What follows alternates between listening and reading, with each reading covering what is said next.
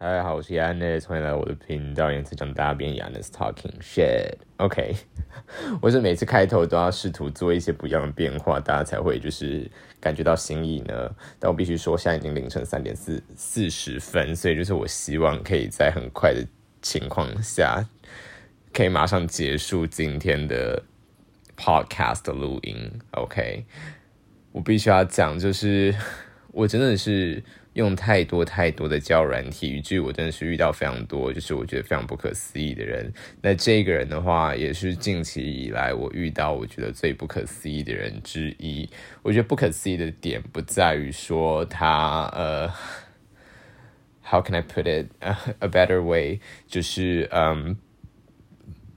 不在于说他可能并没有很高的学历，而是在于说他讲出来的一些话。跟我对他的这个职业的想象产生了一个非常大的落差，因为他是一个呃，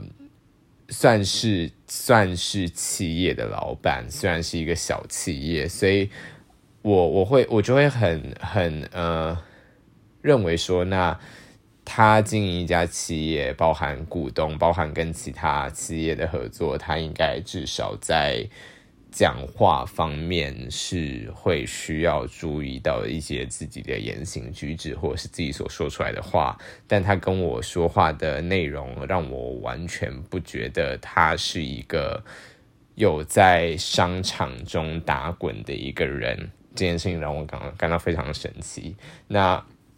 为什么讲到今天的这个主题是长这样呢？就是必须要从我跟他的聊天说起，因为那时候。我当下真的非常的生气，生气到是我隔天，我当下就是跑去跟我一个朋友在 Clubhouse 上面开了一个 private room，然后就是跟他聊了一个小时，就是跟他抱怨跟这个人聊天的东西，因为之前跟人聊天的东西真的是太太不可思议了。那首先就是我们是，我们好像已经在就是交友软体上面聊过一阵子，就是聊过几次，然后都只有聊一下下。然后后来是因为他跟我有另外一个共同好友，然后我得知了这件事情，就是我从我的共同好友得知说，哎，这个我在交友软件上聊过天的人也是他的好友，所以呢，我就。在最最近的那一次，在交软体上，他密我之后，我就跟他说：“哎，你是那个谁谁谁的朋友，对不对？”他就说：“哎，你怎么知道？”然后反正就是，我们就因此而就是稍微比较熟一点，就比前几次就是聊几次就不了了之，就是有稍微熟一点点这样。然后我们就换了 Instagram。然后换了 Instagram 之后呢，我刚看到他的，我刚开始看到他的现实中，他想说：“哦，这个人是一个蛮有品味的人，因为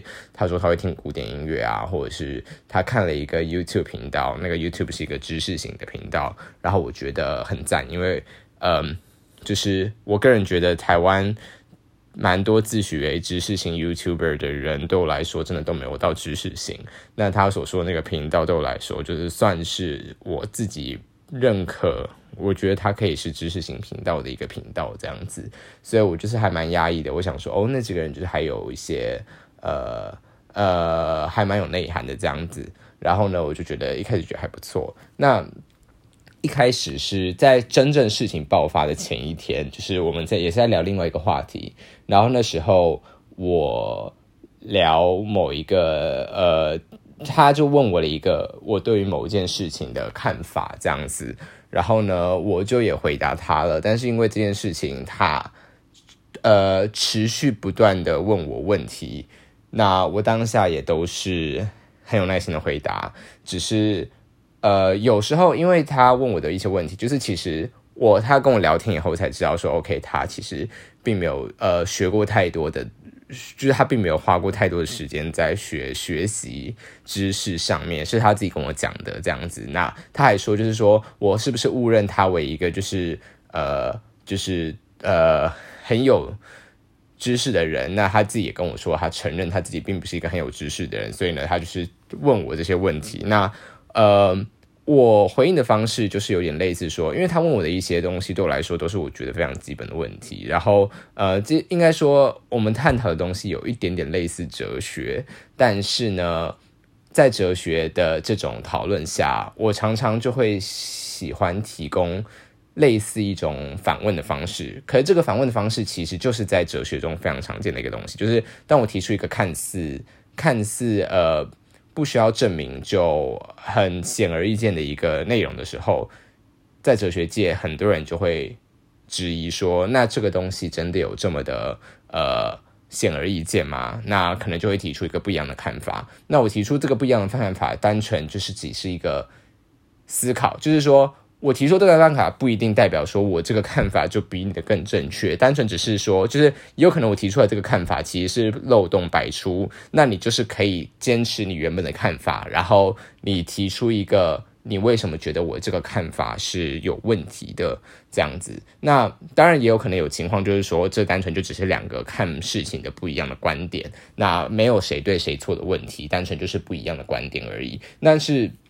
我觉得他总是把我的所有访问都当做是对他的知识的一种不认可。那我觉得这也可能是出自于他自己的自卑，因为他觉得说他自己是一个并没有受过太多正规教育的人这样子。但是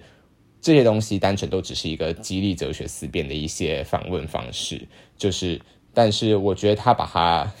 看作是我一直在拿我的呃知识去去去。呃，用这些问题来来故意说他很笨的那种感觉，但其实事实上根本不是这样。就是，嗯，我也非常欢迎，就是他，但我觉得就是因为我觉得他搞不懂其实我在干嘛，所以我当然很欢迎他给我一些就是正建设性的再次访问我。可是他常常都会是出自于一种防卫性的访问，就是说他常常就会说你为什么总是要质疑我的观点这样子，或者是他就会说你为什么总是要就是。就是觉得你的观点才是对的，可是我没有觉得我的观点才是对的。就重点是我没有觉得我观点才是对的，重点是我只是提供一个就是不一样的思考同一个问题的可能性。而且如果他真的有在注意的话，我每次反问他的问题，可能都是来自各种不一样学派派不各种不一样的学派的问题。也就是说，我提出的 A 问题跟我提出的 B 问题，其实这两个问题本身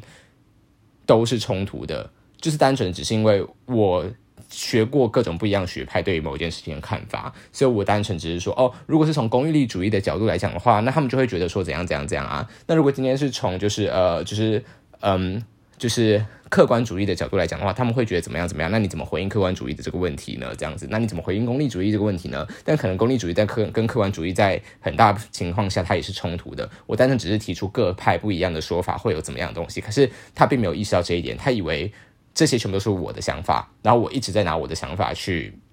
反驳他，然后他就会一直就是非常的防卫性很高的，一直说你为什么总觉得你的想法才是对的？我的想法难道就不是对的想法吗？那我单纯只是觉得说，你提出来的真的很多问题都可能是十七世纪的人就已经有提出过的问题，也有各家学派的人都对于这个问题提出了各种不一样的质疑跟回答，所以呢。呃，我单纯也只是希望说，既然他看起来看似是对哲学有兴趣的，因为他所看的那个知识型的 YouTube 频道也是跟哲学有关的，所以呃，他的确是展示一个对哲学是有热情，他的确有展示出他对哲学的热情，但是他又不愿意去接受这样子对他的思辨能力的一种呃激励，让我觉得非常的不知道怎么办才好。但其实前一天这件事情。就这样告一段落。就是我最后也是跟他讲说，其实我个人是非常享受哲学史思辨这个问的的这个过程。所以呢，呃，我也再三的跟他强调，我提出这些访问，并不是说 我在生气，或者是我持的观点就是跟你不一样，只是因为就我受过的一些学术训练来讲的话，他提出的问题真的是很多很多人都已经提过的问题。那这些问题都有从各派不一样的说法中获得。不一样的部分解答，那我单纯只是不希望直接用告诉的方式把这个解答告诉他，而是希望用询问的方式让他自己去思考，说这个问题他是否有一个不一样的看法这样子。然后，嗯，然后，anyway，但是隔天就是因为他在他的 YouTube 频道，呃，不是说说 他在他的 Instagram 的现实动态分享了那个知识型的 YouTube 频道，然后呢？就发生了一件非常非常诡异的事情，因为呃，当就是到这一天我才知道他有看那个 YouTube 频道的，然后我就回他说，诶，这个频道就是我个人也非常非常喜欢，然后就是我觉得他真的称得上是一个就是知识型的 YouTuber，因为很多自称为是知识型 YouTuber 人对我来说，我并不觉得他真的是知识型，但是我就以一种就是分享一个有趣的小故事的态度跟他分享说，但是因为因为我是读语言学的嘛，所以我就说，但是因为他之前有一次在介绍到语言学，就是有一次他介绍到语言学的时候，他把一个很著名的语言学家的名字读错了，哈哈哈，这样子，就是我当时只是说我有注意到，就是有这个有趣的小事情这样子，结果他就突然回我一句，我完全看不到，我完全看不懂。他到底在回什么东西？然后我也把这个截图就是给我的非常多朋友看，没有一个人看得懂他在回什么东西。他就回我说什么：“嗯，没关系的，心知道，心就是我们的心灵知道，知道呃什么东西才是真实的，然后名可名，非常名。然后我就想说，哈，什么什么？等一下，等一下，等一下，你再回哪一段？就是。”呃，因为我们接下在之前是聊天，就是昨天的聊天了，所以我完全不知道他在回什么东西。然后我后来就是真的非常努力的思考以后，才发现，哎，我就问他说：“你是在回我说，就是我说他讲错名字这件事情吗？”那他就跟我说：“对啊。”他就说什么。他就说他的观点是他觉得说，呃，讲错名字没什么好大不了的。那本来我们这些名字都只是身外之物，然后呢，就是心灵有他自己的名字，我们这些世俗的名字并不是重点。我想说，你才搞错重点了吧？就是我完全没有要说，就是哦，这个 YouTuber 很烂啊，他讲错名字，blah blah blah，他好废哦，就是完全不是这个。我单纯只是想跟你分享一个有趣的小故事，但他就死抓着这个点不放，他就抓这个点说，你为什么又要？他又说我为什么又要觉得我念的？念法才是正确的念法，他念的念法就是不正确的念法呢？难道一个名字就不可以有两种不一样的念法吗？或者他就是说什么，我为什么总是要苛刻的对待别人？我们严以律律己，但是我们要就是宽以待人呐？我想说，他到他他到底他疯了吗？就是他到底在攻三角？而且我已经再三的强调说，我没有要指责他的意思。然后他就跟我说，我没有说你在指责他。然后就说你刚用了“苛刻”这两个字，诶，你刚刚说我对别对待别人很苛刻，然后你说你又现在又说我没有在，你没有觉得我在指责他，你我我个人觉得他是就是逻辑在哪里？结果他就回了我一个惊世骇俗的答案，他跟我说：“哦，在我的定义当中，苛刻的意思并不带有指责哦。”然后就说：“呃，但是。”字典的意思呢，就是我就直接给他看字典意思，苛刻的意思就是说过分的要求别人。他就说没错啊，你的确是过分的要求别人，但是我不觉得你有指责啊。那如果说我的苛刻的定义跟字典的定义不一样的话，那我真的很抱歉喽。但是我现在就是跟你讲说我现在的定义，我说你苛刻的时候，我并没有觉得你在指责别人。OK OK，大家大家。我们就来聊聊一下什么叫语用学。语用学就是说，我们在一个社会中，我们的语言是建立在一个合作关系上的。什么叫合作关系？就是说，我们会尽量确保，当我说出一句话的时候，我是以听我说话的人大概就是我是以听我说话的人可以理解我在说什么的方式来表达我想要讲的话，而听我说话的人也会以就是他觉得我会以。他，呃，会能理解的方式来说我的话，来理解我说的话，这样是不是听起来很绕口？意思就是说，我不太可能对一个三岁的小孩用一些高深莫测的哲学字眼来讲话。因为这个就是我们的语言的使用，我知道我今天说话对象听不懂我在讲什么，我就不会这样讲话。那同样的，听听的人也会预设说，说话的人会以一种他应该能听得懂的方式来跟他讲话，这样叫做绘画的合作准则。我们在绘画是要以一个合作的方式，才有办法促进有效的沟通。那合作的一个很大的原则就是，我们必须要对词汇是具有一定的共识的。你。不可以说你今天使用这个词汇，然后它完全是你自己的定义，然后这个定义跟字典上的定义不一样，而且你说了之后，别人已经因此感到冒犯，然后你才跳出来说：“哦，没有，没有，没有，就是我自己有一个自己特别的定义哦，我的定义跟字典不一样，请你不要误会。如果你误会的话，我可真是抱歉喽。”他真的就是这样讲哦，他真的就是说：“哦，我真的很抱歉。”就是，但重点是我现在跟你道歉了，不是吗？他真的这样讲了，他真的就这样说，他就说：“重点是，重点不是我一开始的定义不一样吧？重点应该是我现在跟你道歉了，我现在跟你道歉了，我已经跟你道歉了。”这有什么好？你还有什么好挣扎的？那我就举一个反例，我就说，就是我今天骂你说，我今天说，啊，你这个白痴，你去死好了。然后结果你生气以后就说，哦，没有啦，我定义的死跟别人不一样。然后在我的定义当中，就是去死，其实意思就是叫你去呃吃一顿美味的。佳肴的意思啦，啊，我跟你告道歉，就是我其实不知道，我我以为你知道我的词是这个意思，我怎么知道你会不知道呢？啊，但是我现在道歉了嘛，所以没关系啊。你刚刚受的伤有什么好受伤的？奇怪，我现在都给你道歉，你还在争，你还在就是你还在就是就是执着什么呢？然后我就举这个例子，他就觉得说我这是一个完全错误的类别，他就说白痴跟去死这个词本来就具有侮辱性的意义啊，但是那个苛责这个词。就是没有侮辱性的意义在，反正你知道，他就是一个完全不肯承认他自己就是一个逻辑白痴，而且他自己明明昨天就已经说自己就是并没有很深的学术内涵，那你为什么就不可承认，就是你自己就是在这个方面上就是逻辑有非常大的漏洞呢？我真的最讨厌的就是这种人，就是我很讨厌的，就是很多我身边的朋友都以为我很讨厌很笨的人，但其实我倒没有这么讨厌。很笨的人，我讨厌的是笨又自以为是的人。我讨厌你明明就笨，然后你还不愿意虚心求教，特别是在这个议题上面，呃，他也知道我知道的应该比他还要更多，但他还是非常防卫心非常重的，想要一直说自己是正确的。那我对于他的看待事情的观点的一个非常不能理解的地方，除了说他的逻辑有非常大的问题之外。跟他的语言表达能力有非常大的问题之外，另外一点是，他是一个彻头彻尾的虚无主义者。那这个东西我已经跟他提过了不止一次，可是他完全没有要正义正面回应我，因为我猜他可能也不知道什么叫虚无主义啦，这是我自己的猜想，我没有跟他证实过，因为我每次提到这个词，他根本就是没有回我的意思。那什么叫虚无主义呢？虚无主义就是说，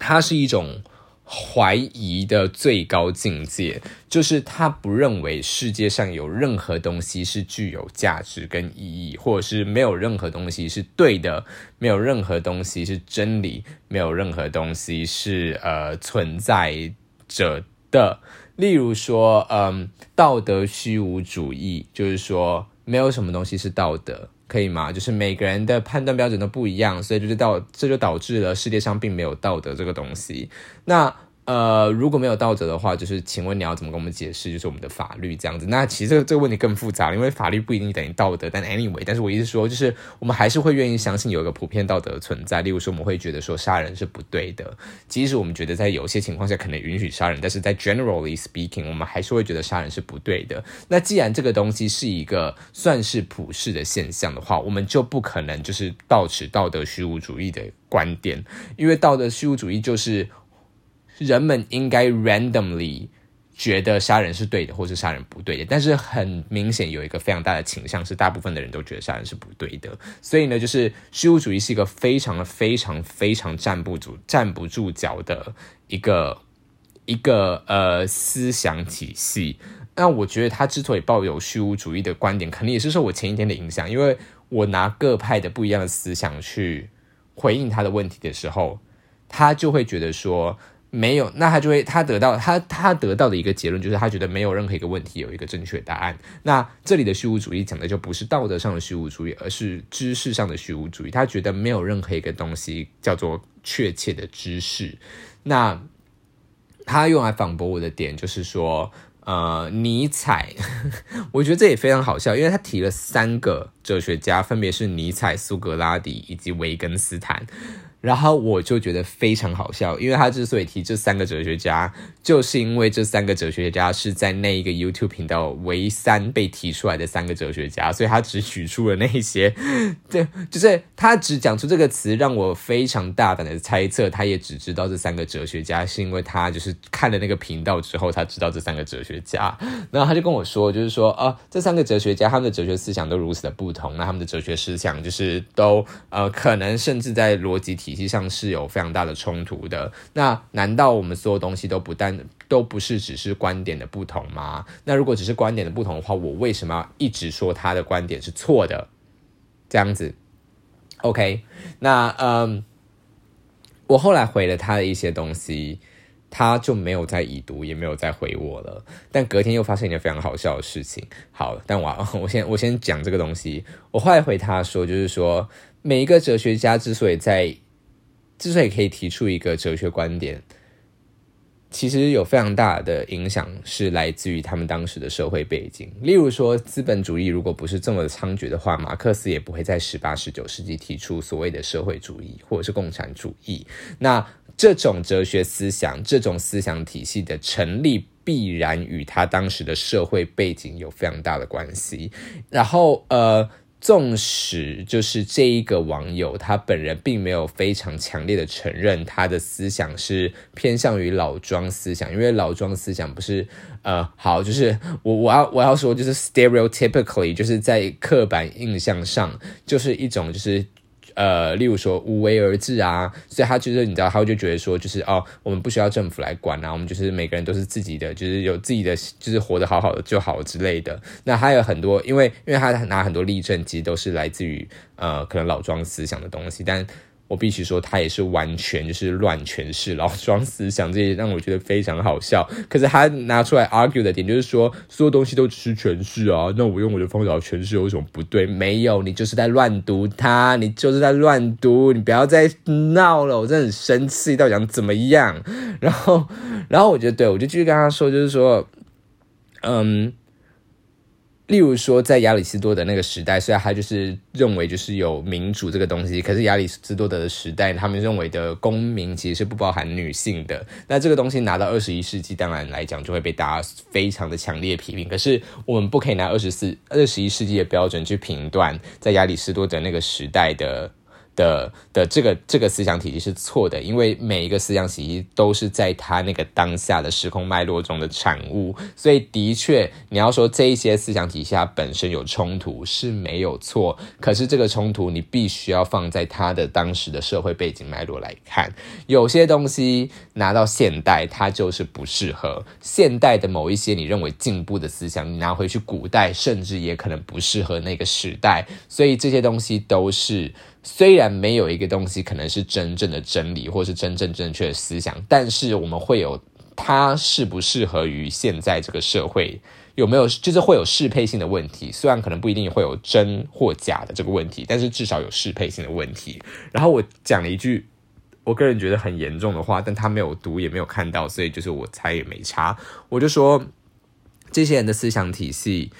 呃，没有对错没关系，但是我说，我就说，但是无知不是一种思想体系，因为他对我来讲，他的这个网友。他展现出来的非常多，就是他的无知。他用他的无知去对这些思想体系进行了一些非常片面也非常扭曲的诠释。他把这些东西全部都诠释为一种虚无主义。他最后就是掉入了这种虚无主义的陷阱。他认为没有任何东西是真理，所以没有任何东西是重要的，全部东西都只是个人的诠释的问题。所以他只要在他的诠释里面，他觉得 OK，那这个诠释就是对的。OK，那这个东西就非常的个人主义，甚至就是到虚无主义的焦焦点，就是说，那呃，F 等于 M A 也不会是对的，因为我可以随便诠释它，我只要把它诠释成我错的，那它就是错的了。这样子，就是以他的逻辑来讲就是这样子。那他就觉得说，就是以他逻辑来讲，世界上没有任何一个东西是真理。这样子，一加一等于二，错的，错的，因为我可以随便解释。我就说，因为一个男的加一个女的会加上会生下一个宝宝，所以一加一等于三，所以这个数学数值是错的，因为我可以随便诠释它。以他逻辑就是这样子，OK。那后来他隔天就是发了一个就是现实动态，那我回他，那他当然也是没有回我。他肯定发现实动态就是算算是在表我，算是在表我。他就说，呃，他又他又发了那个那个知识型 YouTuber 频道，他就说他抖内，就是说他真的订阅成为就是他的就是那种会员，你知道吗？就是有些 YouTube 不是你可以给他钱嘛，就会成为就是比较进阶的会员这样子。他就说这是我人生第一个就是真的有花钱去支持的一个 YouTube 频道，因为他说这个 YouTube 频道带给我的知识让我感动到落泪。他说我好感动，我可以学习到这样的知识这样子。然后他就说我就是每天被这些知识就是充满了自己的身体，我感觉到非常的感动，然后流眼泪，我觉得非常好笑。但重点是他后面说了一句话，他就说：“嗯，当你的学识到达一种我思故我在的境界的时候，并不是用来让你去呃呃拿你的知识去去去对别人指指点点的。我猜他就是在讲我，我猜他认为说我学的比他多，所以我一直在拿我的东西去说他的东西是不对的。但是我觉得非常好笑的是。”我思故我在根本不是一个境界，他连我思故我在都在乱用，就是 我这就非常好笑。笛卡尔提出我是故我在，不是让你在这边，就是把它当做一个白痴的呛人的话来使用的。我真的快疯掉了，啊天哪，我真的快疯掉了。大家真的有，大家有在在乎我是故我在是想什么吗？OK，我觉得如果大家有在乎的话，我稍微讲一下，我是故我在是当时就是因为也是一些白痴的怀疑，好不能啦，因为其实怀疑论者不能说白痴，怀疑论者是一个有点没有体系的一个东西，但是他们有存在的必要，是因为他们会让。各个思想体系的人去检视自己的思想体系到底有没有任何逻辑上的漏漏洞，因为怀疑论者就是说他对于所有你提出来的东西都提出怀疑，那他是一个非常值得存在的一个态度。因为如果你对于你自己的思想体系并没有怀疑或者是再次检验的话，那你很容易会出现一些。逻辑上的漏洞。那怀疑呃怀疑论者最早他们提出的，就是说你怎么知道你是存在着的？就你怎么知道你单纯你不是活在一个像那个啊那个东西叫什么 Matrix，中文叫什么？就是就是后面一部电影，然后后面就是他们发现他们其实都只是活在一个虚拟世界，它是一个蓝色还是红色药丸药丸，它就会醒过来的那部电影，忘记它叫什么，它英文叫 Matrix。然后呢？意思就是说，你怎么不知道？你怎么知道你单纯？你不是单纯只是一个，就是呃，活在一个虚拟世界当中，或者是你其实现在只是在做一个梦？你其实现在活的一辈子，你活着二十年、三十年、四十年，全部都只是一场梦。然后你醒来以后，发现其实你是在一个外星人的培养皿里面。你怎么知道呢？你怎么知道这一切这个地球是真实的？那嗯，我是过我在就是一个非常唯我论的一个回答，就是笛卡尔他提出这个东西，就是说，因为思考。这个东西是完全不能被质疑的东西。那思考这个东西就证明了我本人是存在着的，就是我没有办法证明我面前的这个手机存在，我没有办法证明我面前这台电视存在，但是我不能说，我不能说我没有在思考，因为当你思考出我没有在思考这一句话的时候，你就已经在思考了。所以思考这个行为本身是无法去证明它是不存在的。大家有懂这个意思吗？就是说我无法去证明思考这个这个过程是不存在。那既然思考这个过程是存在，那进行思考的这个主体，也就是我，我本人就一定是存在的。所以，我思过我在是在讲这个东西，它不是一个什么学士的一个境界，你懂吗？不是说哦，你的知识到达一种我思过我在境界，我真的快笑死诶，我真的快笑死，我快笑疯了，怎么会有这种白痴的人？好，拜拜。